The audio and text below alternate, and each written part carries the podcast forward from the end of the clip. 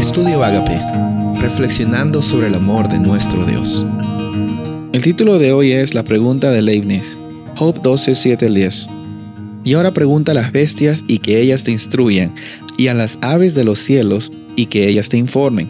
O habla a la tierra y que ella te instruya, y que los peces del mar te lo declaren. ¿Quién entre todos ellos no sabe que la mano del Señor ha hecho esto? Que en su mano está la vida de todo ser viviente y el aliento de toda carne de hombre? Leibniz fue un escritor y pensador alemán que hizo una pregunta muy interesante. Mientras muchos eh, filósofos y pensadores del siglo XVIII, la, la era de las luces, estaban tratando de investigar y averiguar por qué el universo es como es, Leibniz fue un paso más adelante y preguntó por qué el universo es. La pregunta de Leibniz es, ¿por qué hay algo en lugar de nada? Porque a veces damos por sentado las cosas y tratamos de explicar el porqué de las cosas. Pero Leibniz pensó en algo mucho más profundo. ¿Por qué hay cosas? ¿O por qué existen las cosas en primer lugar? Y la conclusión de él fue una conclusión bien interesante. Decir de que tiene que haber algo. Porque las cosas no pudieron haber surgido de la nada. Es muy complejo pensar en el universo como un conjunto de casualidades que llegaron a pasar en cadena. Pero el universo es y el universo existe porque tenemos a un Dios real y a un Dios creador y a un Dios que siempre está dispuesto a escucharte incluso en los momentos más difíciles de tu vida. La Biblia muchas veces nos menciona el poder creador de Dios. No pone en duda la creencia de que existe un Dios y tampoco pone en duda la creencia de que es un Dios poderoso, creador y dispuesto a conectar con su creación. Al principio de la Biblia, cuando vemos en Génesis 1.1, nos damos cuenta de que la Biblia dice en el principio, creó Dios los cielos y la tierra.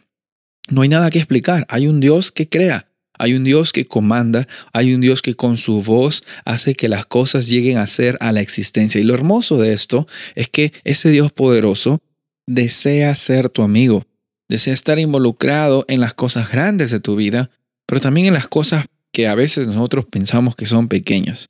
Dios quiere estar en cada rincón de tu vida, no solamente que le entregues una buena parte de tu corazón, Él desea que le entregues todo tu corazón con tus frustraciones, con tus sueños, con tus anhelos, con las situaciones difíciles que estás pasando, con los logros que has obtenido. Tenemos un Dios que quiere estar contigo en todo momento. No es un Dios interesado, que solamente le interesa tu vida cuando te portas bien y cuando estás mal no, no se interesa de tu vida. No, Dios incluso viendo los momentos más bajos que tú has tenido, Dios incluso viendo los problemas más grandes que has enfrentado o las decisiones más terribles que te van a traer consecuencias muy grandes, a pesar de todo eso, Dios dio a su Hijo Jesús para que Él tenga la oportunidad de darnos a nosotros esa nueva vida.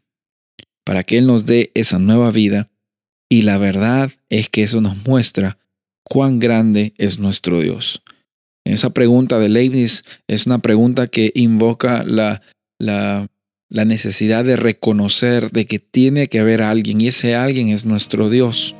Y ese Dios se hizo hombre y habitó entre nosotros y cuando Jesús estuvo aquí en este planeta nos demostró de que pueden haber dificultades y que van a haber tentaciones, sin embargo tenemos la certeza de que nuestra vida no termina aquí. Tú tienes un propósito, tú tienes la oportunidad de ser creado y ser redimido por ese Dios que te ama tanto. Soy el pastor Rubén Casabona y deseo que tengas un día bendecido.